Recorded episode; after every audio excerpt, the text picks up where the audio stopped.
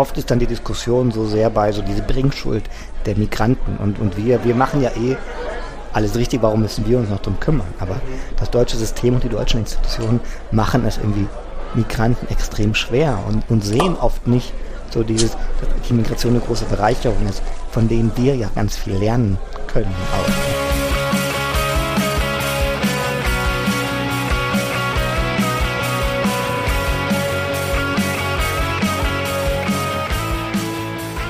Herzlich willkommen in der Wirtschaft, Martin und Christian. Schön, dass ihr da seid. Mit was stoßen wir denn heute an? Mit was stoßen wir heute an? Mit Berliner Pilsner. Der Martin, der will ja kein Berliner Bier trinken, obwohl der ja hier als Er betont immer, wie sehr er irgendwie an seiner Kölner Heimat hängt. Also Wickhüler, das ist das Wickhüler, das kommt aber Wickhüler, ja. Und, äh, aber nee. Ja, das geht aber als Kölner kann man, Dortmunder Bier kann man trinken, ne? Alt, ja. alt geht nicht. Ja. Zum Wohl. Herzlich willkommen in unserer 55. Folge in der Wirtschaft, wo wir mit euch die Vielfalt der Wirtschaftswissenschaften kennenlernen.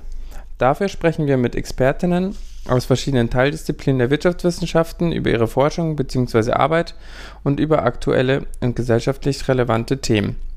Am Mikro sind für euch heute Rudi und Martin und in unserer heutigen Folge ist Christian Ambrosius bei uns zu Gast. Hallo Christian, schön, dass du da bist. Hallo Rudi, hallo Martin. Ja, Christian, wir freuen uns sehr, dass du die Zeit nimmst, mit uns zu sprechen und möchten dich erstmal vorstellen. Du hast sowohl Politikwissenschaft als auch Wirtschaft studiert und an der Freien Universität in Berlin in Wirtschaft promoviert. Von 2017 bis 2021 warst du Visiting Professor an der Wirtschaftswissenschaftlichen Fakultät der UNAM in Mexiko und im Moment bist du wieder als wissenschaftlicher Mitarbeiter am Lateinamerika-Institut der Freien Universität tätig. Dein Forschungsinteresse gilt vor allem der wirtschaftlichen Entwicklung und der vergleichenden Wirtschaftswissenschaft mit den Themen Migration und Finanzwesen und mit besonderem Augenmerk auf den Erfahrungen der lateinamerikanischen Länder. Hast du sehr gut zusammengefasst. Okay, Christian, wir möchten mit dir heute über Migrationsökonomik sprechen und über deine Forschung zu den politischen und wirtschaftlichen Auswirkungen von Abschiebungen auf die Herkunftsländer der Migrantinnen. Bevor wir starten, möchten wir kurz darauf hinweisen, dass Migration ein umfangreiches Thema ist, welches aus vielen Perspektiven betrachtet werden kann und dass es viele gute Gründe gibt, warum Menschen migrieren möchten oder müssen in dieser Folge werden wir uns thematisch vor allem mit makroökonomischen Effekten von Migration auf die Herkunftsländer fokussieren und dabei aus Zeitgründen leider viele relevante Aspekte von Migration außen vor lassen müssen. Ähm, das schon mal vorab. Christian, ähm, als Einleitung vielleicht äh, in die Folge, ähm, wie kam es dazu, dass du dich äh, für die Länder in Lateinamerika interessiert hast und da angefangen hast, in die Richtung zu forschen? Interesse für Lateinamerika, das hat eine lange, lange Geschichte, irgendwie, dass ich schon sehr schnell, also Schule fertig gemacht habe, Abitur und dann so ein bisschen die Neugierde auf die Welt und die ersten Reisen irgendwie nach Lateinamerika gemacht habe und seitdem eigentlich immer ähm, da ein großes Interesse für hatte und eine große Liebe zum Kontinent hatte. Und das ist jetzt schon einige Jahre her. Mhm. und das Thema, das Thema Migration, ja gut, ich, da kann man irgendwie auf zwei Arten beantworten. Das eine ist vielleicht eher das, die akademische Antwort, warum das ein wichtiges und interessantes Thema ist, in dem, also das mich akademisch interessiert, also etwas. Ich glaube, da gibt es irgendwie viel interessante Forschungsfragen, auf die wir sicher gleich nochmal irgendwie genauer zu sprechen mhm, kommen. Mhm, Aber es gibt, ich, zu jedem Thema immer auch so ein bisschen so eine persönlichere Antwort, warum man zum Thema kommt und das vielleicht ein bisschen schwieriger zu beantworten, aber ich glaube so ein bisschen auch so, eine, so ein persönliches Interesse an Thema Migration, vielleicht eine Empathie auch gegenüber so diesem, was Migration ausmacht, so das, des Fremdseins mhm. in einem anderen Land. Ich bin ja, gut, als Deutscher in Berlin kein Migrant. Ähm, mhm. Und auch als Migrant in Mexiko eine andere Art von Migrant gewesen und eine sehr privilegierte Form der Migration. Da gibt es sehr große Unterschiede. Mhm. Aber trotzdem eine Identifikation und Empathie gegenüber ähm, des Fremdseins, was Migration ausmacht und dieses Gefühl des Fremdseins ähm, kann man ja auf viele Arten erleben. Das ist vielleicht ein bisschen die persönliche Antwort dazu, warum, mhm. warum Thema Migration. Ich einfach auch sehr viele Menschen mit Migrationshintergründen in meinem Freundeskreis mhm. und Familie habe. Mhm. Ähm, und daher ist vielleicht so ein bisschen die, die Erklärung, warum ich da gelandet bin.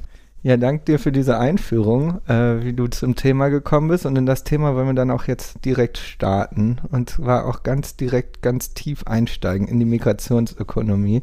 Möchten uns da bei äh, Rike Reimer bedienen, die bei uns in der letzten Folge zu Gast war und eine Frage an dich ha gestellt hat. Und zwar möchte sie wissen, welche verschiedenen paradigmatischen Ansätze es in der Migrationsökonomie gibt und könntest du uns und unseren Hörern dann einen kurzen Überblick geben, ohne dass wir hier jetzt anderthalb Stunden dir lauschen dürfen in einem Monolog? Das ist natürlich eine Herausforderung, das äh, schnell zusammenzufassen. Migrationsökonomie ist für die meisten Leute Immigration. Also mit den meisten Ökonomen ähm, sagt Migrationsökonomie, was macht man da, ist vor allem die Perspektive Immigration, Immigrationsökonomie, also was passiert in den Zielländern von Migration, wie verändert Migration, also der klassischen ökonomischen Fragen, Arbeitsmärkte, mhm. Löhne. Daneben gibt es das Thema, für das ich mich mehr interessiere und die Richtung, aus der ich komme, Migration aus der Perspektive der Herkunftsländern, also diese Frage von Migration und Entwicklung. Wie gehört das zusammen? Und die Antwort auf Migrationsparadigmen ähm, könnte man jetzt beantworten mit Blick auf irgendwie, was ist Thema in den äh, Themen Immigration und Arbeitsmärkte und so weiter oder Migration und Entwicklung, was glaube ich zwei unterschiedliche mhm. Traditionen sind. Mhm. Ähm, also vielleicht eher die Perspektive, die mich interessiert, ja, Migration ja, gerne, und Entwicklung. Gerne, ja. ähm, was sind also die großen Paradigmen und Ideen? Die Väter, Großväter von Migrationsökonomien sind wahrscheinlich Todaro und diese klassischen migrationsökonomischen Modelle, die so in der Nachkriegszeit anfangen, die vor allem irgendwie erstmal darüber geredet haben, was erklärt Migration in Entwicklungsländern, von Ländern in die Städte und die das als irgendwie rationale Entscheidungen von Individuen erklärt haben. Warum wird migriert und das vor allem über Lohnunterschiede erklärt haben und so individuelle Kosten-Nutzen-Kalkulationen. Und das dann aber auch angewandt haben auf internationale Migration, also mhm. sehr stark herkommt von dieser Frage von, was ist das rationale Handeln von Individuen, die ihre Situation verbessern wollen, dann vor allem erwartetes Einkommen vergleichen. Mhm. Und sagen, wir, sie migrieren, wenn die Nutzen von Migration über den Kosten von Migration liegen. Also mhm. Kosten von Migration, zum einen mal einfach die Tatsache zu migrieren und sich irgendwie von einem Ort zum anderen bewegen, aber auch irgendwie das Risiko oder die Unsicherheit, Arbeit zu finden, soziale Kosten von Trennung, Familien und so weiter. So, das mhm. ist so das Ursprungsmodell, vielleicht dieses typische individuelle, neoklassisch fundierte Denken über Individuen und, und, und rationales Handeln. Ja, und die eigentlich einen positiven Blick hatten, also diese typischen neoklassischen Perspektive von Allokation von von, von Arbeitskraft, effizientere mhm. Allokation von Arbeitskraft, die gesamtwirtschaftlich positiv ist, weil Arbeitskraft dahin geht, wo sie produktiver angestellt werden kann, wo eine höhere Kapitalintensität ist. Und das na, eigentlich als was Positives gesehen wird. Mhm. Und dann sehr ebenfalls ausgehend von dieser eigentlich individuellen Perspektive, die eher einen pessimistischeren Ansätze, die dann gesagt haben, ja, aber eigentlich ist es vielleicht gar nicht so positiv, sondern es gibt diesen Verlust von Humankapital, ja, die dann sagen, für die Länder oder die Regionen, aus denen Migranten gehen, ist das nicht vielleicht ein Problem für diese Regionen, weil ja vor allem die besser qualifizierten gehen, junge Leute, die, die einen Unterschied machen könnten und der Verlust von Humankapital mhm. in den Heimatregionen irgendwie sehr, sehr stark im Vordergrund war, also in den Ideen der 60er, 70er, 80er Jahren. Mhm. Und so ein wichtiger ich soll ja nicht eineinhalb Stunden jetzt antworten, ja, ja wenn ich zu mhm. lange sagt ihr mir Bescheid. Aber vielleicht so ein wichtiger, ein wichtiger Paradigmenwechsel kommt dann so in den 80er, 90er Jahren, die weggehen von, von dieser individuellen Perspektive hin zu, zu der transnationalen Familie als Analyseeinheit. Also die weiterhin auch in dieser Tradition stehen, dieser neoklassischen Tradition von Nutzenmaximierung, aber sagen, naja, vielleicht ist es gar nicht eine individuelle Entscheidung, sondern schon eine Entscheidung, die Familientreffen. Mhm. Eine Familie maximiert ihren Nutzen und der große Unterschied hier ist, dass der Migrant dann auch nicht unbedingt ein, Fall, nicht ein Verlust ist und, oder der Migrant weiterhin eine Verbindung hat mit seiner Familie. Mhm. Und die Familie weiterhin unterstützt, zum Beispiel durch Rücksendungen von Geld. Oder vielleicht auch zurückkehrt. Mhm. Familien investieren in Migration ähm, und haben Nutzen davon, dass ein oder mehrere Familienmitglieder im Ausland leben, vielleicht in ein anderes Land migrieren, besseres Einkommen haben, aber auch Geld zurückschicken und dadurch das Familieneinkommen absichern, diversifizieren, so ein zusätzliches, höheres Einkommen haben, aber auch auf ein stabileres Einkommen. Und das ändert sehr stark die Perspektive auf Migration und was Migration für Entwicklung bedeutet. Ähm, dadurch, dass es nichts rein individuelles mehr ist, sondern die Familie im Vordergrund steht, so die Familie Nutzen hat davon. Mhm. Und Migration oft als Investition der Familie verstanden wird. Mhm. Ähm, und das öffnet sozusagen die Perspektive auf alle möglichen Externalitäten, also positive Effekte von Migration auf die zurückgebliebenen Familie. Mhm. Ja? Mhm. Es ist nicht mehr einfach der Migration, ein Migrant, der dann verschwunden ist und dann von den pessimistischen Sichtweisen so als Verlust wahrgenommen wird, sondern es gibt weiterhin finanzielle Unterstützungen, aber nicht nur finanzielle Unterstützungen, sondern zum Beispiel auch, was als soziale Remittances, soziale Transfers oft betrachtet wird. Mhm. Auch in der, nicht nur in der ökonomischen, sondern vor allem auch in der soziologischen Literatur, zum Beispiel der Transfer von bestimmten Werten und Normen aus dem Zielland ins Heimatland. So, mhm. das eine, wo sich dann auch die Perspektiven weiten, weiten weg von dieser rein ökonomischen äh, Analyse, was passiert mit Einkommen, Löhnen und so weiter, sondern wie verändert das andere Indikatoren, Variablen auf der Ebene der Familien und den Heimatregionen. Ja. Du hast jetzt ja eigentlich Paradigmen quasi beschrieben. Eine, die sich sehr auf die Individuen beschränkt, dann eine, die eher das Herkunftsland makroökonomisch betrachtet, also die Effekte für das Land, und jetzt eine, die mehr auf, sagen wir, das soziale Umfeld der migrierenden Individuen zielt.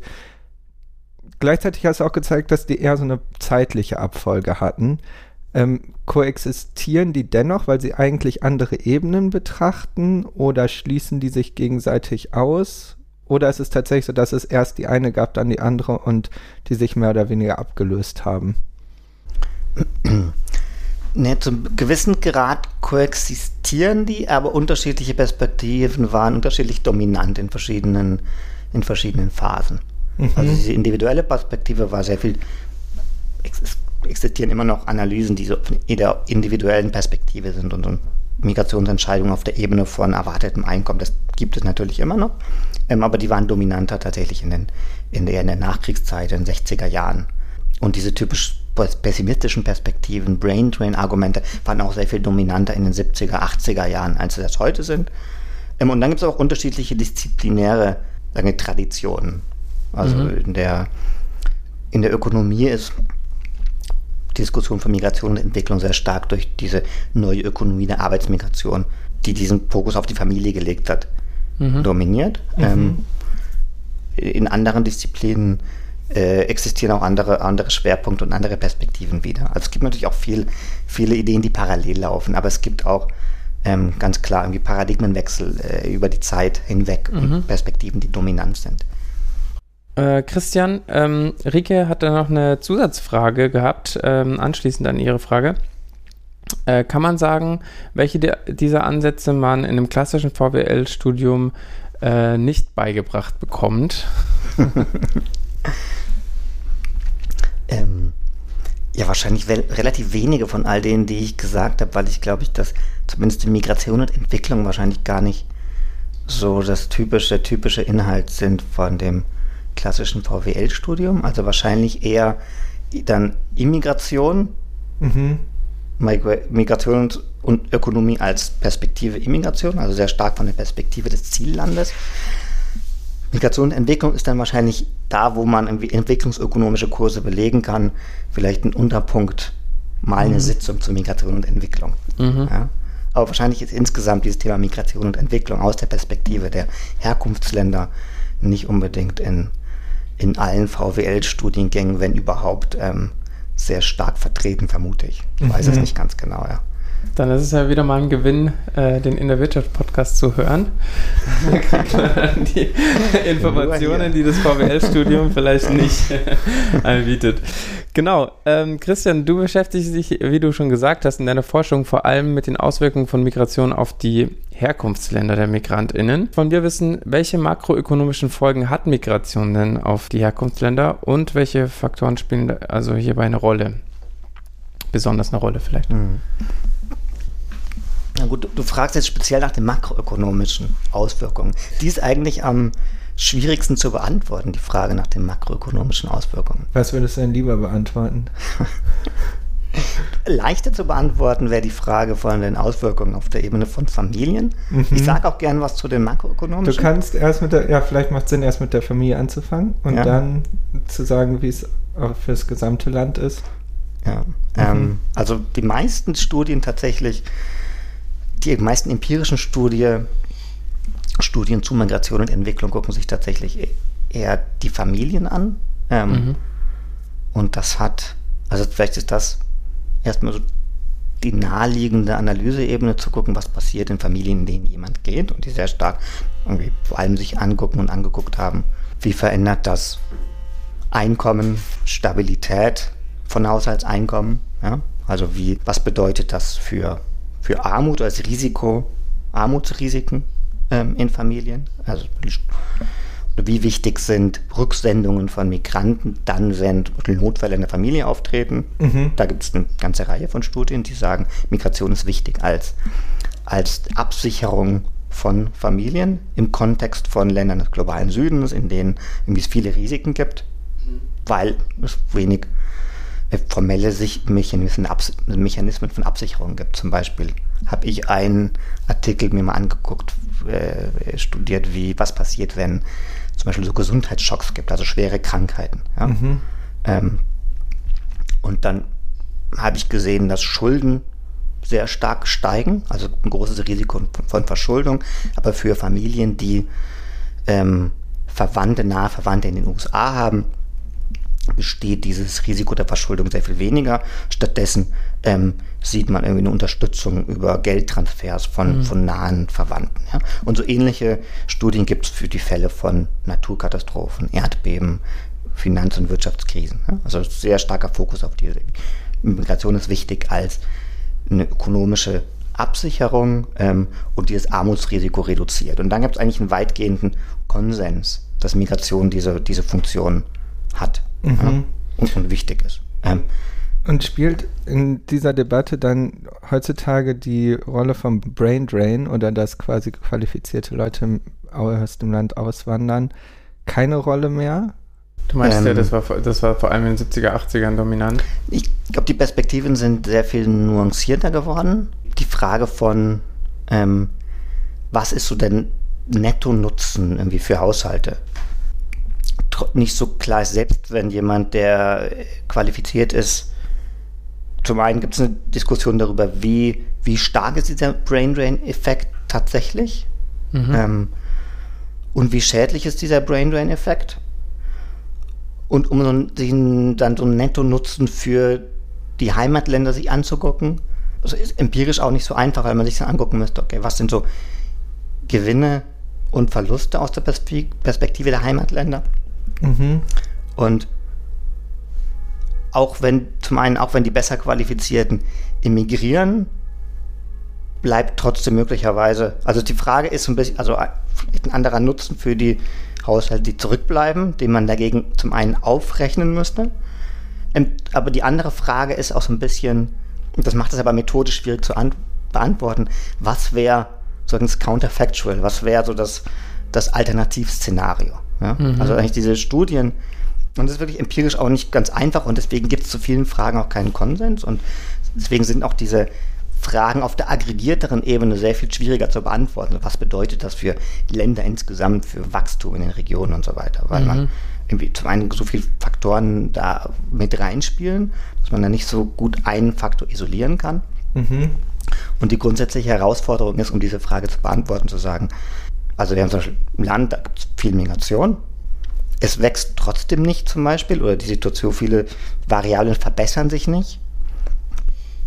Um diese Frage dann zu sagen, okay, ist die Migration schuld daran, müsste man dasselbe Land haben unter einer, sozusagen als Counterfactual, als, als Alternativszenario, dasselbe Land aber ohne Migration. Ja? Wäre wär das dann besser?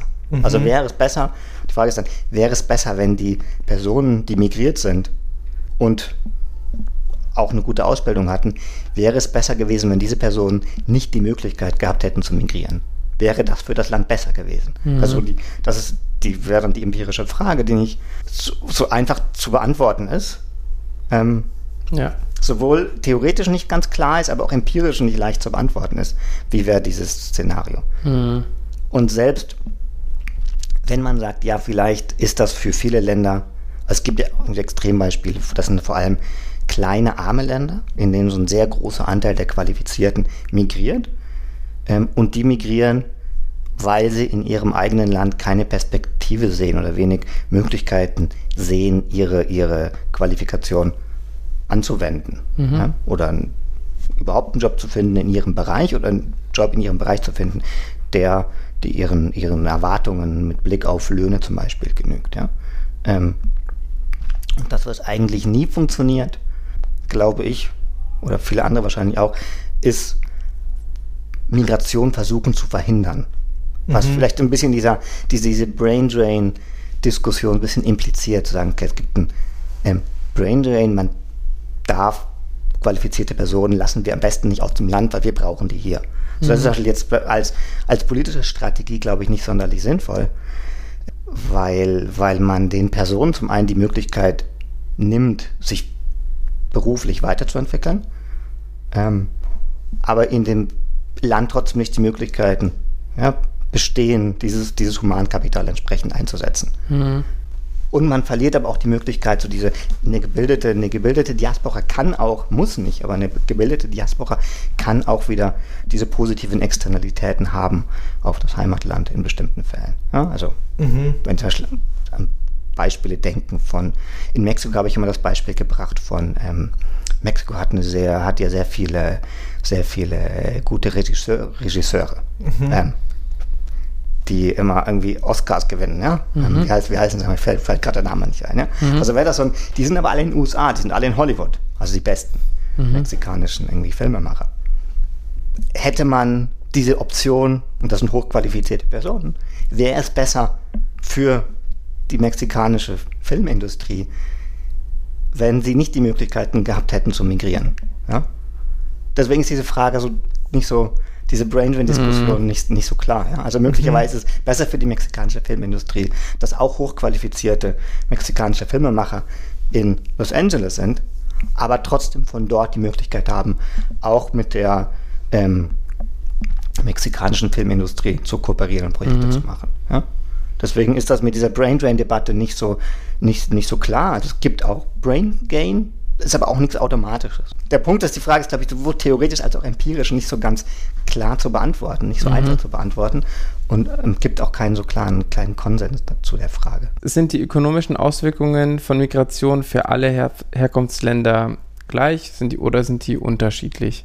Ich glaube, das ist schwierig. Ähm, ich glaube, die sind unterschiedlich. Ich glaube, irgendwie Auswirkungen von Migration sind, sind sehr stark abhängig von spezifischen Kontexten, in denen Migration stattfindet. Also es hängt davon ab, wer migriert, mhm. warum, ähm, welche, in welcher Situation, welche, welche Möglichkeiten bietet das Heimatland. Ja? Also ich glaube, es gibt keinen automatischen Zusammenhang zwischen Migration und Entwicklung. Ähm, mhm.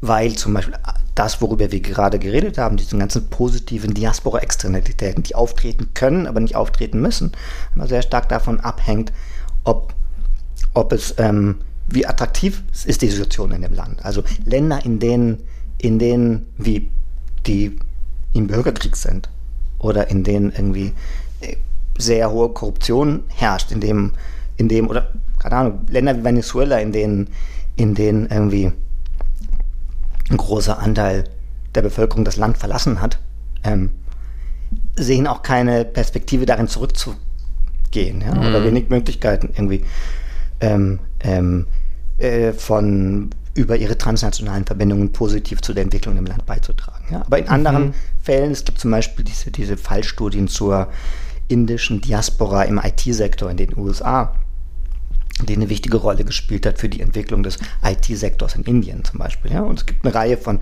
Studien, die zeigen, dass auch, auch die gut ausgebildete Diaspora positive Externalitäten auf die Heimatländer haben kann. Ähm, aber es gibt auch viele Fälle, wo das nicht passiert. Ja? Also deswegen ist, glaube ich, die Antwort auf welche Wirkung hat Migration sehr kontextabhängig. Mhm. Dann kommen wir zur Fragentrommel. Kurz zur Erklärung. Also wir stellen dir kurze Fragen oder Satzanfänge und äh, geben dir oder geben dir Auswahlmöglichkeiten und du antwortest schnell und intuitiv, ohne groß drüber nachzudenken und ohne Erklärung. Und du hast einen Joker, also sollte eine Frage. Wie viele Fragen habe ich denn? Muss ich, habe ich so einen Telefonjoker? Kann ich irgendjemanden anrufen? Nee, du darfst einmal, einmal Antwort, ver Publikumsjoker? Antwort verweigern, Joker. Okay. Genau.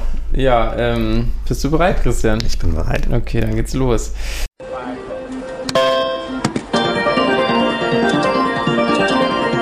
Welchen lateinamerikanischen Film sollten alle unsere Hörerinnen mal gesehen haben? Ah, da gibt es so viele. Einer, den ich am besten fand, Amores Perros, ich weiß gar nicht Mhm. genau, wie der übersetzt ist ins Deutsche, ist ein fantastischer Film.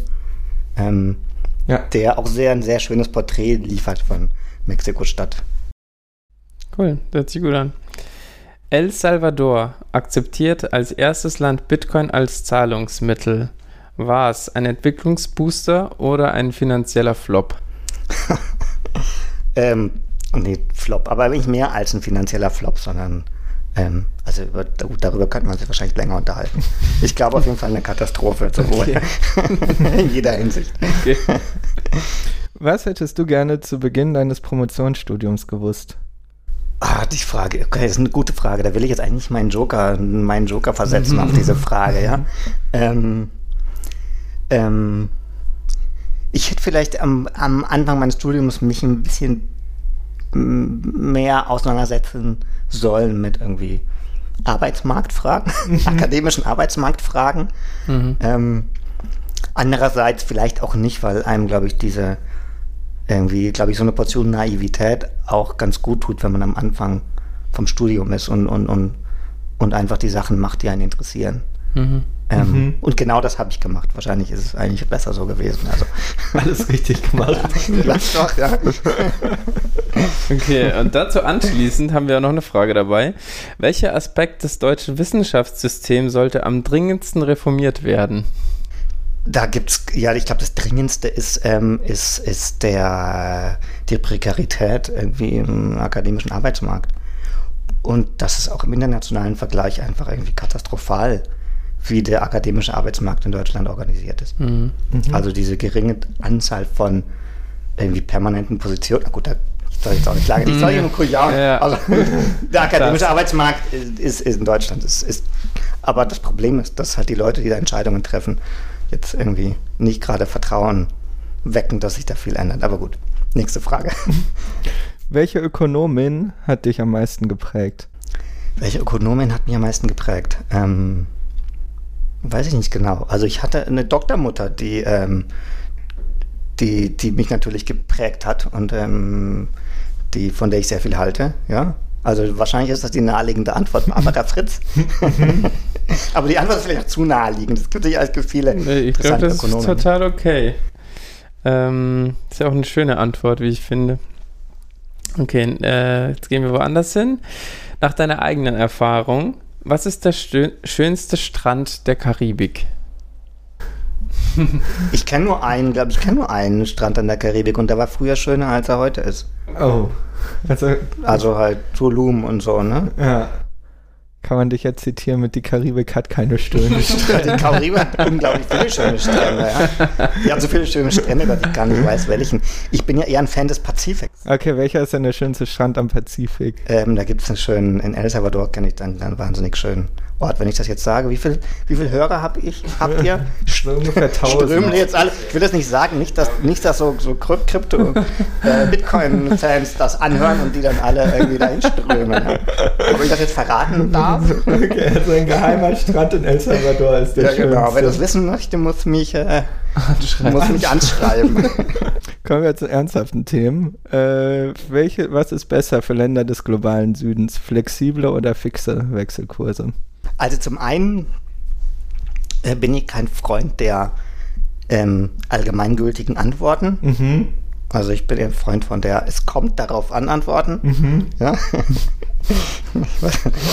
da bringe ich manchmal auch die, Studierenden auf die Palme. Immer dieses irgendwie, manchmal wollen die klare Antworten. Ähm, ja, ich kennst ja die Diskussion irgendwie, es gibt ja beides Fear of Floating, aber es gibt auch irgendwie Vorbehalte gegenüber festen Wechselkursen. Ich glaube, es kommt drauf an. Ich glaube, es gibt keine ähm, eine richtige Antwort für alle Länder des globalen Südens. Ähm, zum einfachen Thema, Politik oder Wirtschaft? Wie Politik oder was, welches, was ist denn? Ja, was, wo, gehört, wo fühle ich mich wohler, in der Politik oder in der Wirtschaft? Du darfst daraus machen, was du willst. Nee, beides. Beides gehört zusammen. Deswegen habe ich ja erst Politik studiert, ähm, wollte eigentlich immer Wirtschaft machen, aber habe mich auch damals schon ein bisschen abgeschreckt gefühlt von dem VWL-Studium. Mhm. Und die Kombination gab es damals nicht. Die gibt es heute vielleicht immer noch nicht. Ja. ja. ähm, und deswegen bin ich dann eigentlich immer zwischen beiden hin und her gewandert. Und jetzt bei der VWL gelandet, aber habe immer noch eine große Affinität zur Politik. Und ich glaube tatsächlich, dass die Verbindung beidem, von beidem wichtig ist. Mhm. Und meine Vermutung, aber da bin ich jetzt vielleicht, weiß nicht, ob ich da falsch liege, hoffentlich nicht. Ich glaube auch, dass da eigentlich ein bisschen so die Zukunft liegt. Ja? Also es gab viel ähm, die VWL fischt ja oft dann auch in anderen Disziplinen oder sucht in anderen Disziplinen. Und ähm, das war da zum Beispiel die Psychologie mit der Verhaltensforschung und Behavioralism. Mhm. Ähm, aber ich glaube, dass auch diese, diese Verbindung von Wirtschaft mit anderen Sozialwissenschaften wichtiger wird, weil in all diesen wichtigen Fragen der Ökonomie, Politik, politisch-wissenschaftliche Fragen so wahnsinnig wichtig sind. Und man merkt ja auch, wie sich so die Diskussion verändert. Also zum Beispiel Thema Inflation. Plötzlich redet der Mainstream über ähm, Verteilungskonflikte bei Inflation mhm. und solche Themen. Was früher nie ein großes Thema war. Aber ich habe so den Eindruck, dass so diese, diese politischen Fragen äh, immer wichtiger werden. Mhm. Ähm, und dann ist eigentlich ganz gut, sich mit Politikwissenschaftlern auszutauschen. Ne? Also ein bisschen mein Gefühl wäre, oder vielleicht auch ein bisschen meine Hoffnung, dass sich da viel tut in der Ökonomie. Ähm, vielleicht beim Nachwuchs, vielleicht nicht bei denen, die da schon kurz vor der Rente stehen, ja. Siehst du, auf diese kurze Antwort wollten wir hier raus. Dann jetzt, ähm, mein Lieblingsort in Berlin ist das Tempelhofer Feld. Nice. Und eine letzte Frage. Klimakatastrophe, optimistisch oder pessimistisch? Da kann man ja nur pessimistisch sein, ne? Okay, leider. Gut. Dann entlässt du uns wie alle. Ich würde aber am Ende nicht so eine, nicht so eine, nicht so eine pessimistische Weltuntergangsfrage stellen, ne? Ja, das ist immer, damit man wieder direkt ernst ins Thema zurückkommt. Und das nächste Thema ist ja auch kein schönes Thema. Es geht jetzt nämlich um deine Forschung. Und das ist jetzt kein schönes Thema, weil es deine Forschung ist, sondern äh, weil es um Abschiebungen geht. Ähm, und äh, Abschiebungen stellen ja zunächst einmal oftmals traumatische Erlebnisse für die betroffenen Personen dar. Und da würde uns interessieren, welche Rolle spielen diese individuellen Schicksale und Erfahrungen für deine Forschung zum Thema Abschiebung?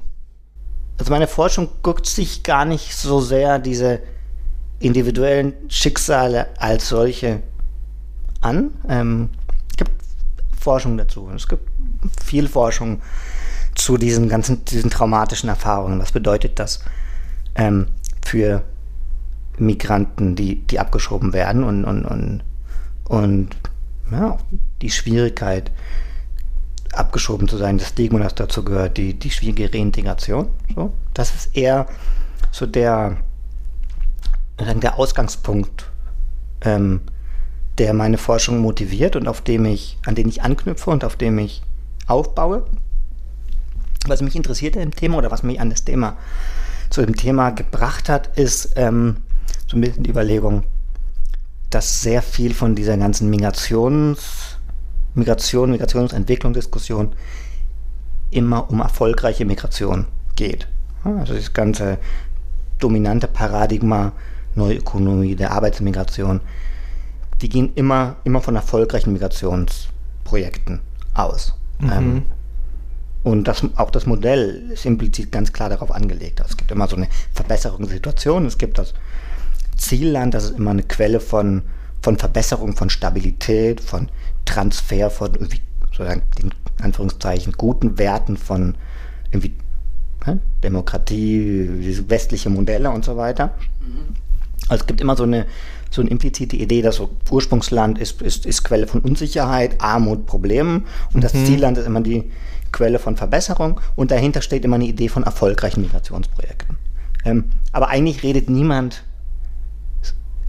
fast niemand redet über die, die gescheiterten Migrationsprojekte. Also diese, diese Schattenseite von internationaler Migration. Das ist in den meisten Migrationsmodellen, also es gibt natürlich im Bewusstsein, dass nicht jedes Migrationsprojekt erfolgreich ist, aber die Modelle, die empirischen Anwendungen sind trotzdem immer über erfolgreiche Migration und dann ist sozusagen die gescheiterte Migration dann die Anormalität, sozusagen der Fehlerterm in so einer Regression. Ja? Und eigentlich ja interessant, ne, dass quasi die Zielländer immer als Sicherheitsfaktor äh, dargestellt werden, wo man, wenn man sich anguckt, wie viele Menschen in Europa oder in den USA, die hierhin migriert sind, in sehr unsicheren Visa-Situationen sich befinden oder legalen Situationen befinden, dass dann eigentlich ja schon sehr logisch ist, dass das nicht für alle Menschen eine sicherere Situation als in dem Herkunftsland darstellt. Zumindest was ihren Aufenthaltsstatus angeht. Genau, ja, und das, das, das stimmt natürlich. Ne? Und das ist genau das, also was dann die typischen Modelle berechnen, das als sozusagen der Unsicherheitsfaktor in den Migrationsentscheidungen. Das Risiko wird irgendwie mit, mit äh, einberechnet in Migrationsentscheidungen, aber es ist nicht, es bleibt trotzdem so dieses im Durchschnitt bessere irgendwie Zielland. Ja? Und genau, und die Motivation hier ist, dass eigentlich, genau, es stimmt eben nicht immer. Ja? Es ist ja trotzdem, wie du sagst, ähm, das Zielland auch eine Quelle von großer Unsicherheit, andere Art von Unsicherheit. Mhm. Ja? Aber Migranten ohne formelle Aufenthaltstitel leben eigentlich in einer, in einer, in einer Situation sehr großer irgendwie Unsicherheit und eine Gefahr des gescheiterten Migrationsprojekts. Und das, was mich interessiert, ist irgendwie, was passiert, wenn es dieses, so dieses Reversal of Fortune gibt für, für Migranten, wenn das Migrationsprojekt nicht erfolgreich ist. Und ähm, nicht nur, was bedeutet das, also die Tragik der individuellen ähm, Lebensläufe, ähm, und was das bedeutet, sondern darüber hinaus, weil das ist die Frage, die, die, die wir am wenigsten verstehen, was bedeutet das auch darüber hinaus für Familien und, und, und Ursprungsregionen von Migranten? Also was ist so dieser lange Schatten von Migrations- und Abschiebepolitik auf die Heimatregionen und Heimatländer von Migranten? Ähm, also Diaspora-Externalitäten, aber im Fall von gescheiterten Migrationsprojekten, nicht von erfolgreichen Migrationsprojekten. Und das ist was, wo keiner so richtig drüber reden will. Ähm, das macht die, das Forschen dazu eine Herausforderung, aber auch gleichzeitig ähm, interessant und wichtig. Ja? Das ist so wie niemand, so, das ist so ein bisschen dieses aus den Augen, aus den Sinnen. Also es gibt keine, so kann kein, keine Advokaten ähm, für die abgeschobenen Migranten. Also es gibt zum einen ähm, die abgeschobenen Migranten ähm, zeigen sich selber nicht gerne, sondern es gibt irgendwie diese Scham und dieses Stigma. Also es sind dann keine Akteure, die irgendwie im Rampen stehen können, wollen. Ähm, auch diese, die, irgendwie die, die Advokaten von Immigration ähm, sehen das eher als so die verlorenen Fälle an, sozusagen. Irgendwie so Lost Cases. Ähm, Politiker reden auch nicht gern drüber. Ähm, sondern das, also merken wir jetzt in einem Projekt, ähm, in dem wir versuchen, eine Datenbank zu Abschiebekorridoren zu erstellen. Wie schwierig ist das, an diese Daten ranzukommen? Also niemand darüber reden will und auch die Regierungen nicht gerne ihre Daten bereitstellen wollen. Ähm, das ist was, was macht man, aber man redet nicht gerne drüber. Und es gibt eigentlich niemand, der, der gerne drüber reden, reden will. Ähm, und es gibt entsprechend wenig Daten, deswegen ist es nicht so einfach dazu, dazu Forschung zu machen. Also wir haben wahnsinnig viel Daten zu Migrationsströmen äh, oder Migration Stocks. Ähm, wir haben internationale Institutionen, Organisationen haben sehr viel investiert in, in bessere Daten zu Geldsendungen von Migranten, Remittances. Also dazu haben wir sehr gute Daten inzwischen, aber niemand, äh, es gibt sehr wenig Daten zu Abschiebungen. Ja? Also über diese gescheiterten Migrationsprojekte irgendwie will niemand reden und keiner hat so richtiges Interesse daran, auch diese Daten bereitzustellen. Ja? Kannst du es uns ein bisschen einordnen vom, von dem Ausmaß, was äh, Abschiebungen angeht? Also zum Beispiel USA ist ein Land, eines der Länder, die ihre Daten relativ transparent zur Verfügung stellen, also die jedes Jahr dokumentieren, wie viele, wie viele Abschiebungen wurden durchgeführt.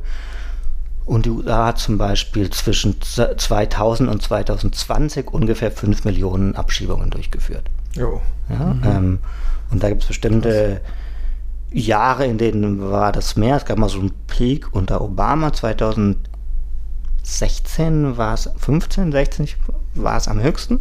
Und welche Regionen sind besonders betroffen? Also du hast jetzt gesagt, für die USA gibt es ganz gute Daten. Kann man was sagen, welche quasi Herkunftsländer besonders betroffen sind von Abschiebungen? Ja, also in ähm, von den, also die meisten Abschiebungen aus den USA gehen nach Lateinamerika und da vor allem Mexiko und Zentralamerika. Also Zentralamerika, zum Beispiel El Salvador und Honduras sind die beiden Länder, die jetzt im, im Verhältnis zu ihrer Bevölkerungszahl am meisten betroffen sind. Also wenn man so jetzt diese, diesen selben Zeitraum von den 15 bis 20 Jahren alle Abschiebungen, die nach El Salvador oder Honduras durchgeführt worden sind, also manchmal sind, können das auch Personen sein, die zweimal abgeschoben mhm. worden sind mhm. oder drei, vielleicht auch dreimal abgeschoben worden sind. Aber wenn man die alle zählt, äh, kumuliert sind das 4 bis 5 Prozent der Bevölkerung von El Salvador bzw. Honduras.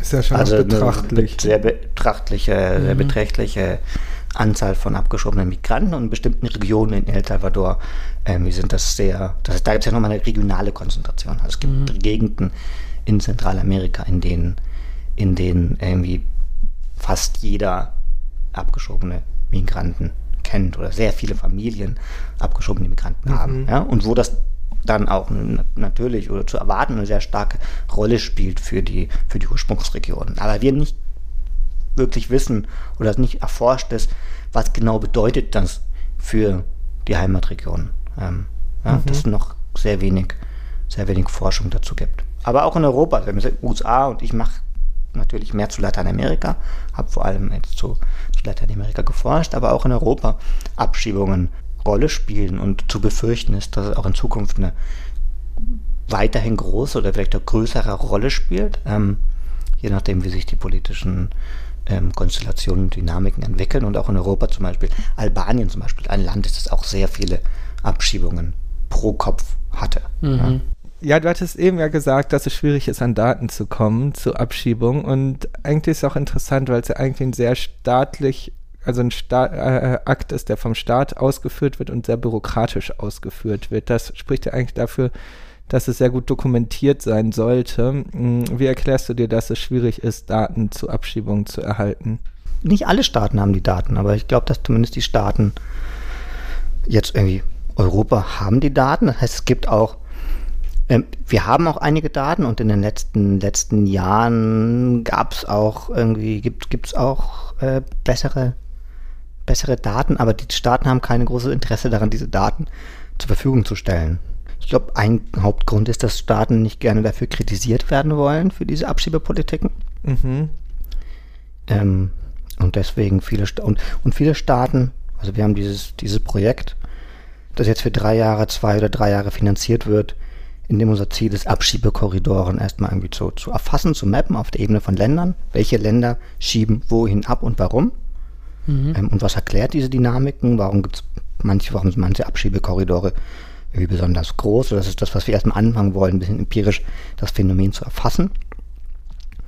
Ähm, und haben jetzt auch gemerkt, wie, wie schwierig das teilweise ist, an Daten ranzukommen oder, oder an die richtigen Leute zu finden und und grundsätzlich gibt es ja Transparenzgesetze, also auch Daten, die von öffentlichem Interesse sind, müssen Länder eigentlich zur Verfügung stellen.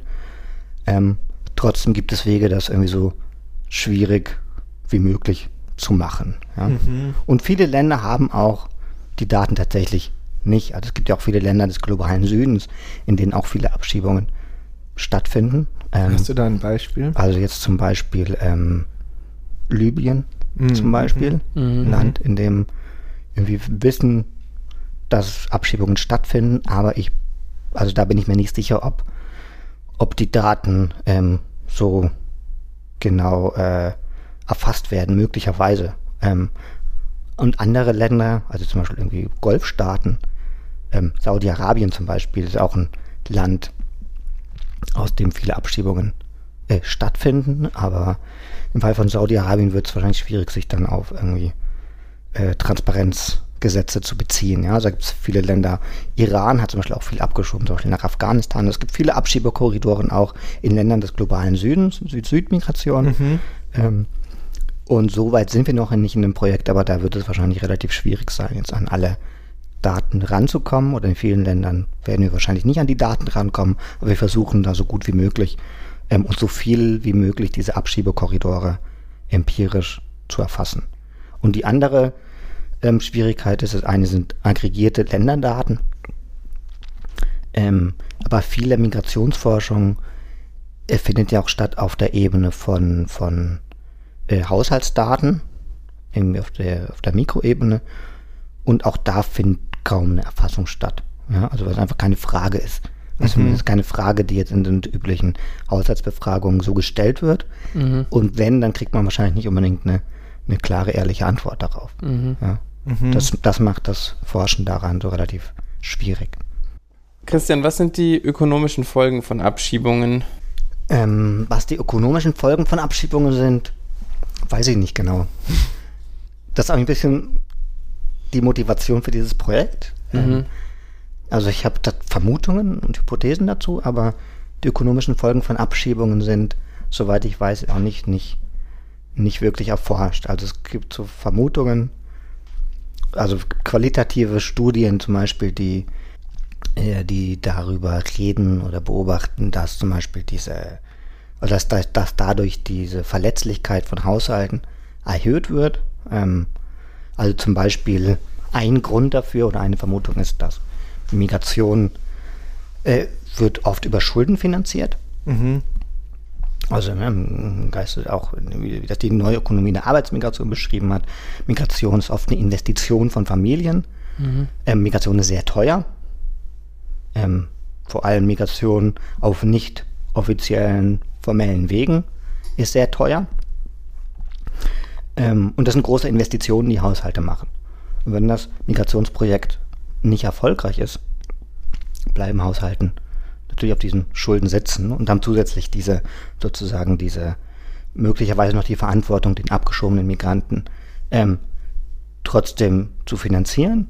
Ja? Also die Vermutung oder die Hypothese ist, dass Abschiebung eine große ökonomische Bürde ist, auch für die Haushalte, sozusagen ihre, ihre Investition, wenn man es jetzt so in den kühlen ökonomischen ähm, Begriffen beschreiben will und darf, ja, aber letztendlich ist es eine Investition, die abgeschrieben wird. Und das vermute ich erhöht die Verletzbarkeit von Haushalten. Und die Frage, die wir, also die wir in dem Projekt nicht untersuchen, aber die mich interessiert und die aber noch zu untersuchen ist, die ich gerne mit einem anderen Projekt untersuchen würde, falls ich dafür äh, eine Finanzierung bekäme, wäre zu verstehen, wie, äh, wie reagieren Haushalte darauf. Also ist Remigration, der Neuversuch der Migration, zum Beispiel eine Strategie, die Haushalte dann anwenden? Ähm, ähm, wie verändern das so diese, diese Anfälligkeit, das Armutsrisiko von Haushalten und wie gehen Haushalte damit um? Mhm. Weil das sind so diese ökonomischen Fragen, die aber nicht besonders gut erforscht sind bisher. Die Forschungen, die es gibt, und da habe ich auch zugeforscht, ist, ähm, sind nicht die eng gesehen ökonomischen Indikatoren, sondern zum Beispiel ähm, Auswirkungen auf Gewalt und soziale Konflikte. Du untersuchst eben auch politische Folgen von Abschiebung und äh, dabei stellst du unter anderem bei deiner Forschung zu Abschiebung aus den USA nach Mittelamerika fest, dass Abschiebungen zu mehr Anti-Amerikanismus führen. Erstmal als grundsätzliche Frage, wie sind denn, ist denn generell die Einstellung der Bevölkerung in Mittelamerika gegenüber den USA? Ähm, also Mittelamerika ist ja eine sehr heterogene Region, in Mhm. der die Länder sehr unterschiedliche Traditionen haben und auch sehr unterschiedliche Verhältnisse zu den USA. Ja? Ähm, das Land, das wir, also wir gucken uns ein Land an, El Salvador, aber gucken uns auch die Region Lateinamerika an in diesem, in diesem Artikel. Und das Land El Salvador ist ein sehr interessanter Fall, weil El Salvador historisch wahnsinnig USA-freundlich gewesen ist. Mhm. Ja? Also in El Salvador waren sehr in die, Umfragen vom irgendwie Latino Barometer heißen die. Eine Frage, die da immer gestellt wird, ist, äh, wie denken Sie über die USA oder wie ist Ihr Vertrauen in die USA? Wie hoch ist Ihr Vertrauen in die USA? Und da war El Salvador in den 90er Jahren Anfang der 90er Jahre immer irgendwie im ersten Platz. Ja, also über 90 Prozent, ich glaube 92 oder 93 Prozent der Bevölkerung sagen dann, ich habe eine sehr gute oder gute Meinung von den USA und mhm. großes Vertrauen in die USA. Und auf der anderen Seite ist dann zum Beispiel Argentinien, ja, mhm. wo irgendwie ganz wenig Leute eine sehr gute Meinung von den USA haben. Ja, also es gibt eine so große, große, große, große Varianz. Ähm, und dieses traditionell positive Einstellung zu den USA wird und wurde unter anderem damit erklärt, dass ähm, Migration so eine große Rolle spielt. Mhm. Also mhm. eigentlich fördert Migration sozusagen, wenn man so will, Völkerverständigung mhm. oder ist auch, wenn man so will, eine, eine Form von Soft Power von Ländern, ähm, die über Migration auch ähm, einen Einfluss haben, also wo Migration einen Einfluss darauf hat, wie ist die Meinung von anderen Ländern, in dem Fall von den USA. Mhm. Mhm. Also dieser Transfer von, von, von Einstellungen, von Wissen über das Land und so weiter. Und das hat sich aber ähm, im Laufe der Jahrzehnte insgesamt in Lateinamerika verändert, aber vor allem in El Salvador ähm, ist dieser, diese sehr positive Einstellung zu den USA sehr stark gesunken. Also jetzt sind es, das was vorher über 90 Prozent waren, sind jetzt ungefähr 60 Prozent. Die mhm. sagen, ich habe eine gute oder sehr gute Meinung von den USA.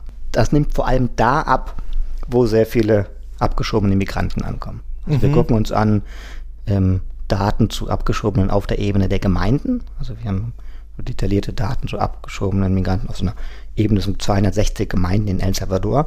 Und da, wo ähm, besonders viele Abgeschobene kommen, sehen wir, da verändert sich die Meinung gegenüber den USA zum Negativen. Mhm. Die Interpretation, die wir dem geben, ist okay, anscheinend spielen diese gescheiterten Migrationserfahrungen und die fehlende Perspektive und das, was Rückkehrer auch erzählen, ihren Familien gegenüber erzählen, irgendwie eine große Rolle. Ähm, und der Fall El Salvador ist interessant, weil in El Salvador gibt es einen hm, populistischen Präsidenten, der, der auch in Abkehr von der, sagen wir, der, der, den traditionell sehr engen, engen Anbindung, geopolitischen Anbindung an die USA auch sehr stark ähm, ähm, eine sehr starke geopolitischen Kurswechsel einleitet. Ja, also sich sehr viel stärker orientiert an China, ähm, auch zu anderen regionalen Mächten, auch zur Türkei, der zum Beispiel jetzt auch im, im, im äh, russischen Krieg gegen die Ukraine sich nicht klar positioniert hat. Mhm. Und, ähm, und vom, ja, eine Möglichkeit, also dieser, diese, diese, diese Abkehr von den USA oder diese sich ändernde Meinung in der Bevölkerung sich auch in der Politik letztendlich mhm. widerspiegelt. Und das ist ein Muster, das sehen wir in anderen Ländern Lateinamerikas auch. Mhm. Also wir testen das für El Salvador, aber auch für, für irgendwie 20 Länder Lateinamerikas und sehen im Durchschnitt da, wo Abschiebungen zunehmen, verändert sich das Bild gegenüber der USA. Ja, sehr spannend. Sehr spannend. Ja, keine, auch kein klar ökonomisches Thema, das ich da bearbeite, aber. und ein weiteres Thema, was du in dem Kontext äh, Abschiebung aus den USA nach Mittelamerika untersuchst und was du eben auch schon gesagt hattest, ist das Thema Gewalt. Ähm, Ganggewalt, sogenannte Ganggewalt, ist in Mittelamerika ja schon ein großes Problem, zumindest in einigen Ländern der Region. Und du findest jetzt aber zusätzlich noch heraus, am Beispiel auch von El Salvador, dass diese Gewalt auch durch Abschiebung aus den USA importiert wird. Und da wäre auch unsere Frage, du hast gerade schon ein bisschen was zu deiner Methode bei der anderen äh, Thematik gesagt, aber erstens lässt sich Gewalt exportieren? Also wie lässt sich Gewalt exportieren? Wo, wie soll das überhaupt physisch funktionieren? Und dann, wie würde, untersuchst du das, um das herauszufinden? Mhm. Also zum einen bin ich nicht der Erste, der das sagt, also diese Idee, irgendwie, dass die Bandengewalt in Zentralamerika, El Salvador, Honduras, Guatemala, ihre Ursprünge hat in den USA ähm, ist, ist jetzt keine, keine neue Idee, sondern das ist was, was qualitative Forschung oder auch journalistische Berichte schon, seit langem gesagt haben. Ja, also sie sagen, okay, die Banden, auch die Namen der Banden in El Salvador sind Referenzen an, an, an Straßen in Los Angeles. So, also das ist dokumentiert, dass die Banden in El Salvador ihre Ursprünge haben in den, in den Vororten der großen Städte der USA. Also vor allem LA so als die Gang Capital of the World ja, in den 80er und 90er Jahren. Die Migration aus El Salvador hat angefangen mit dem Bürgerkrieg der 80er Jahre. Ja, Also El Salvador hat einen zwölfjährigen Bürgerkrieg, ähm, Waffenstillstand zwischen den beiden Parteien 1992, aber einen sehr blutigen Bürgerkrieg in den 80er Jahren. Ähm, und der Bürgerkrieg ist der Ursprung der großen Migrationsbewegung El Salvadors. Also in den 90er Jahren zugenommen hat, auch als der Bürgerkrieg dann schon vorbei war. Ähm, dann eher irgendwie ökonomisch motivierte Migration. Aber ein Land, das eigentlich kaum in den 70er Jahren kaum Migranten, Migranten hatte, ähm, hat heute, heute ein Viertel, ungefähr 20 Prozent seiner Bevölkerung lebt in den USA. Ja? Das heißt, viele Salvadorianer sind in den 80er Jahren in die USA gegangen und Kinder der salvadorianischen Migranten sind aufgewachsen, sozialisiert in den Vororten großer amerikanischer Städte. Also es gab so was typisch in El Salvador, dass Migration vor allem sehr viel nach Washington ging, sehr viel nach Los Angeles ging. Ähm, ähm, auch Long Island in der Nähe von New York, in Regionen, in denen Bandengewalt schon existierte Mhm. und die dann also rein sozialisiert sind in ein Umfeld ähm, von Gewalt und auch Kriminalität ähm, und dann in den ab Mitte der 90er Jahren mit einem Politikwechsel in den USA sehr viele ähm, dann der jungen Erwachsenen, die als kleine Kinder in die USA gekommen sind, dann als straffällige junge Erwachsene abgeschoben worden sind ähm, nach El Salvador. Das, das den Ursprung ähm, stellt von der Bandengewalt in Zentralamerika. Was nicht bedeutet, dass jetzt irgendwie alle die Banden in El Salvador bestehen aus abgeschobenen, irgendwie straffällig gewordenen Salvadorianern, aber ähm, viele von denen eine zentrale Rolle gespielt haben. Aber das ist besser beschrieben, so dass es nicht meine Arbeit, sondern das ist beschrieben in qualitativer Forschung von, von, von, von, von anderen Sozialwissenschaftlern. Ähm, das, was ich äh, gemacht habe in dem Artikel, ist zu zeigen, so stimmt das und können wir das quantitativ nachweisen. Ähm, Und das konntet so, weil ihr. ein Argument auch immer ist, naja, irgendwie in Wirklichkeit ähm, ist vielleicht auch eher so ein Phänomen, dass die ziehen sich an wie Banden in Los Angeles, aber es bedeutet ja nicht, dass sie wirklich irgendwie von da kommen. Und ich gucke mir an Ansteckung von Gewalt entlang von Migrationskorridoren. Also Kannst du was dazu sagen, was ein Migrationskorridor wenn, ist? wenn Migranten aus einer bestimmten, aus einer bestimmten Gemeinde, aus einer bestimmten Region in El Salvador in Regionen gegangen sind, in denen hohe Gewaltraten existiert haben, bevor sie dahin gegangen sind, dann sehen wir 20 Jahre später einen Anstieg von Bandengewalt dort. So, das ist letztendlich das, was ich mache. Also ich gucke mir an, so jedes, jede Gemeinde hat so ein Portfolio von Migranten in den USA und ich weiß, wo sie leben. Und ähm, sozusagen, wenn da die Ursprungsgemeinde das Pech hatte, dass Migranten in irgendwie, zum Beispiel in den Vororten von Los Angeles, wo in den 80er Jahren, bevor sie ankamen, eine hohe Gewaltrate herrschte, ähm, dann sehen wir 20 Jahre später, dass gerade dort irgendwie ge- die Wahrscheinlichkeit von, von Bandengewalt sehr viel höher ist. So, das ist das, was ich da empirisch mache. Ja? Ja. Ähm, soll ich das, was andere gesagt haben, zu sagen, können wir das auch quantitativ sehen? So ist das irgendwie, zeigen die Daten das, was, was, was viele vermuten und behauptet haben. Und das kommt dann auch heraus. Und das kommt dann auch heraus, genau. Ja, Ja? spannend. Und das interpretiert so das Ansteckung von, von Gewalt entlang von Migrationskorridoren nicht so sehr als wie Export von Gewalt, sondern, sondern ja, so eine Ansteckung von. Ja? Und das Wichtige ist, dass die, die Gewalt vorher existiert hat, bevor salvadorianische Migranten dort angekommen sind. Also weil sehr viel von dieser irgendwie Diskussion, die irgendwie oft so in Medien auftaucht, ist ja oft diese Diskussion von Migranten bringen Gewalt, Ja. die letztendlich aber gar keine empirische Fundierung hat. Also eigentlich Sondern ist diese eigentlich akademische Forschung. andersrum, Genau, eigentlich andersrum. Ja. Und das ist eine Diskussion, mit der ich gar nicht so sehr mich auseinandersetze, also ich natürlich kenne und die, ich- die ich wahrnehme, aber die, die, ähm, die Studien sagen aber eher, das stimmt eigentlich gar nicht. Ja. Also vor, allem, vor allem die Studien auch zum US-amerikanischen Kontext widerlegen dieses Argument. Was mhm. eher ein mhm. politisches Argument ist, was eher ein populistisches Argument mhm. ist von, von irgendwie einer politischen Rechte, die sagt, wir können die Migranten nicht reinlassen, die bringen uns Gewalt. Und ich drehe die Frage eigentlich um und sage, ja, aber ähm, gibt es nicht eher eine Ansteckung von Gewalt in die andere Richtung? Mhm. mhm. Ja. ja. danke dir, Christian, ähm, für diesen Rundumblick. Der Blog geht langsam zu Ende. Und wir möchten aber auf jeden Fall noch die Frage von Fred Hauser mit einbringen, der auch letztes Mal bei uns im Podcast war.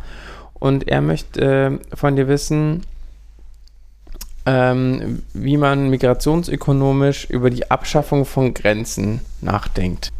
Das ist ja eine schöne Frage. Ich, also, weil man eigentlich, und eigentlich auch so ein bisschen eine provokative Frage vielleicht, weil man ja eigentlich, wenn man jetzt darauf, darüber nachdenken würde, jetzt aus einer, aus einer irgendwie, sag mal, einer marktdogmatischen Perspektive, ja, die für die Globalisierung von Handel und für die Globalisierung von Finanzen sich ausgesprochen hat, müsste man dann nicht eigentlich auch für die Globalisierung, die totale Globalisierung von Arbeitskraft sein? Mhm. Ja? Wäre ja eigentlich mhm. konsequent zu sagen, ja, warum sollen wir irgendwie Güter liberalisieren, Kapital. Güterverkehr, Kapitalglobalisierung, aber den Produktionsfaktor Arbeit, warum eigentlich nicht? Müsste ja, ja. eigentlich jetzt aus einer, aus einer sehr marktdogmatischen Perspektive konsequent sein. Trotzdem ist das eine, nicht eine Position, die man besonders oft hört. Mhm. Ja? Ähm, und ähm, die Frage ist, warum eigentlich nicht? Ja? Ähm, also man hört sie selten, vor allem jetzt aus der politischen, als politische Forderung hört man sie selten. Also die Leute, die sich für die Globalisierung von Finanz und Kapital aussprechen, hört man jetzt selten, dass die sagen, irgendwie globalisieren wir doch komplett den die, den, die, die, die Migration, mhm. ja, den Faktor Arbeit.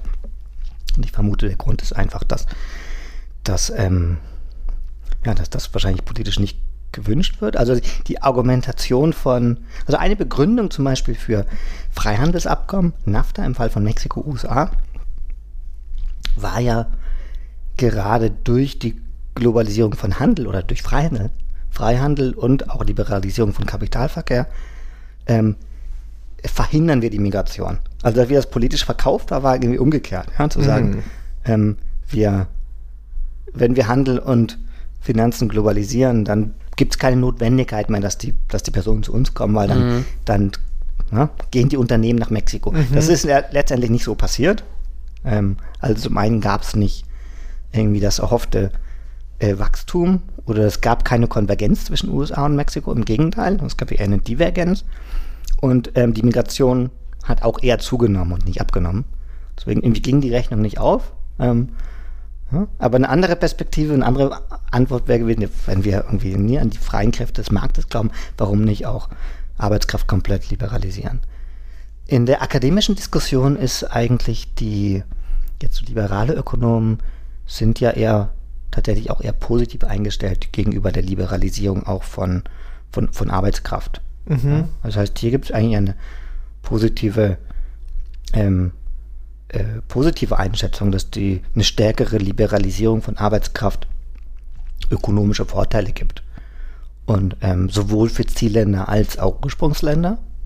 Ähm, also es gibt diese, ich glaube, liberale Ökonomie äh, hat ja oft sehr harmonische, harmonische Perspektiven oder Interpretationen, Sichtweisen auf, auf, auf Märkte und, und eine, genau, eine Perspektive ist, dass auch eine stärkere Liberalisierung von, von, von Arbeitskraft auch positive Effekte hat. Mhm. Wachstumseffekte auf beide, auf beide Länder. Ähm, aber man hört, genau, aber diese Perspektive zwischen Liberalisierung, Globalisierung, Finanzen und Handel und Globalisierung von Arbeitskraft, hört man jetzt so in der politischen Diskussion, kommt die normalerweise ja nicht zusammen. Ne? Du hast ja gerade gesagt, dass unter liberalen Ökonomen durchaus auch eine gar nicht so eine ablehnende Haltung gegenüber grenzüberschreitender Migration ist oder einer Liberalisierung von Arbeitsmärkten.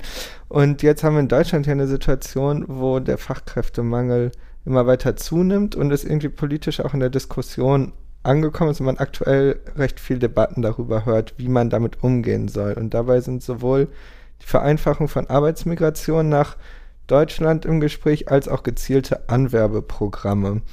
Und uns würde jetzt noch quasi von dir interessieren, mit der Perspektive eher von den Herkunftsländern, wenn solche Programme gestaltet werden sollen, worauf sollte da geachtet werden, damit sie den Herkunftsländern der Migranten nicht schaden?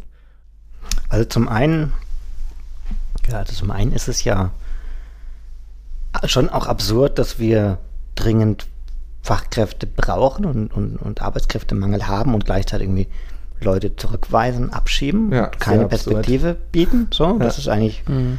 ne, gerade hier in Berlin, irgendwie Arbeitskräftemangel aller Orten und irgendwie, okay, ich fange jetzt nicht an, von der Schule von meinem Sohn zu reden, egal, andere, aber Ja, in, auch also in vielen nicht- Bereichen, ja, haben wir nicht eigentlich nur abschieben, sondern auch, dass Leute, die hier sind, keine Arbeitserlaubnis Genau. haben. Also das, das, ja. und irgendwie Berufe nicht anerkannt werden, keine Mhm. Möglichkeiten, dass unser Arbeitsmarkt so unflexibel ist und Mhm. irgendwie so, so, so schlecht darauf vorbereitet ist, Leuten mit einer anderen irgendwie Geschichte und Migrationshintergrund irgendwie eine Möglichkeit, einen Zugang zu geben zu dem Arbeitsmarkt. Und Leute, die oft hoch motiviert sind und sehr viel dafür tun würden, um hier arbeiten zu dürfen, das ist absurd, ja. Und auch im Anblick irgendwie demografischen Wandels und äh, Renten und so weiter. Ähm, gleichzeitig ist dann, du, fragst nach irgendwie Anwerbeprogrammen und, und was bedeutet es aus der Sicht der, der Ursprungsländer. Mhm. Ähm, ähm, ich glaube, dass die Perspektive von Migration tatsächlich auch positiv sein kann für die Ursprungsländer. Ähm, möglicherweise sind so Interessen jetzt nicht immer ganz deckungsgleich zwischen dem, was wünschen sich so Zielländer, die sich dann ganz genau rauspicken, hier, wir wollen irgendwie den Ingenieur mit der Ausbildung und dem Hintergrund und so weiter. Und so eine ganz klare Vorstellung hat, so, wir wollen da jetzt nicht irgendwie noch investieren, wir wollen irgendwie sozusagen fertig geliefert bekommen, den, den wir jetzt gerade genau hier brauchen. Mhm. Ähm, und wenn wir den nicht mehr brauchen, dann vielleicht auch wieder irgendwie, dass er wieder gehen kann, so, ja. Ähm, und anderen werden sozusagen die Türen verschlossen, ja. Also aus der Sicht der Herkunftsländer ähm, wäre es sicher wünschenswert, auch irgendwie eine, eine, dass auch Personen eine Möglichkeit bekommen zu migrieren, die, die nicht genau das Profil hat, das sich jetzt irgendwie gerade irgendwie Deutschland, Deutschland wünscht, aber die vielleicht auch eine Möglichkeit bekommen, sich irgendwie hier weiterzubilden. Und wir haben ja auch sehr viele, so das ist sehr geführt, diese Diskussion als, als irgendwie, was sind so unsere ökonomischen Interessen und wen wollen wir uns da rauspicken. Und Wir haben auch sehr viele Migranten, die aus anderen Gründen kommen und die auch ein legitimes Interesse daran haben, irgendwie hier, hier Sicherheit, Zuflucht zu finden. Ja? Also sehr viel irgendwie ähm, Fluchtmigration. Ähm, und da, das ist, auch das ist, denke ich, eine große totale Chance von Deutschland und anderen Zielländern, ähm, hier keine Perspektive zu bieten und, und, und Leuten, die, die flüchten, ähm, auch, auch einen Zugang zu ermöglichen zum, zum deutschen Arbeitsmarkt. Und dann kann Migration, denke ich, tatsächlich auch irgendwie zu Nutzen für beide Seiten sein. Ähm, aber ich würde mir eine flexiblere, flexibleren Ansatz da wünschen von, Mhm. von der Seite Deutschlands, aber auch von anderen, anderen Zielländern natürlich. Mhm. Ja.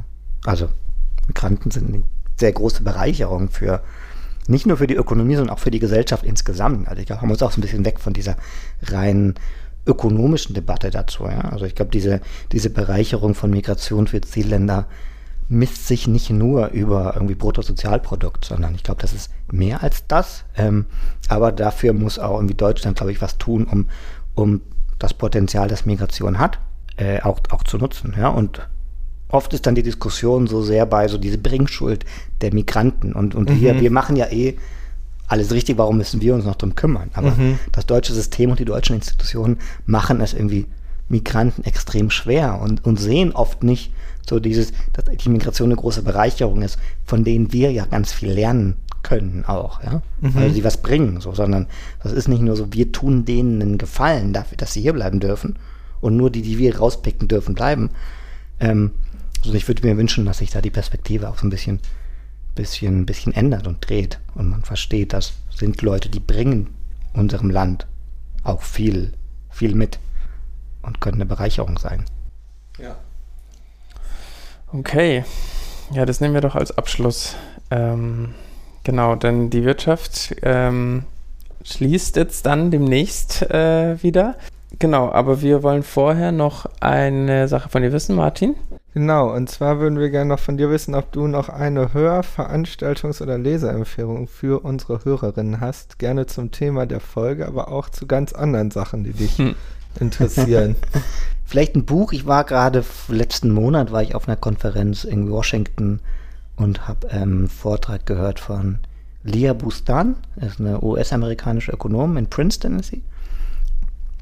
Und die hat ähm, ein Buch von sich vorgestellt, das, glaube ich, sehr lesenswert ist. Streets of Gold heißt das. Mhm. Ähm, und das ist ein wirtschaftshistorisches Buch zu Migration in dem Kontext der USA. Also nicht so sehr Migration und Entwicklung, sondern tatsächlich mehr die Perspektive von Migration ähm, aus der Perspektive der Zielländer.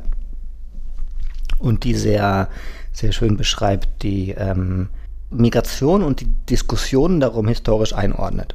Okay, super. Ja, wir werden versuchen, das Buch zu finden, uns auch in die Shownotes zu setzen, äh, neben deine Forschungspapiere, die wir auch in die, äh, in die Shownotes packen werden. Alles, was wir äh, zur Vorbereitung für diese Folge gelesen haben.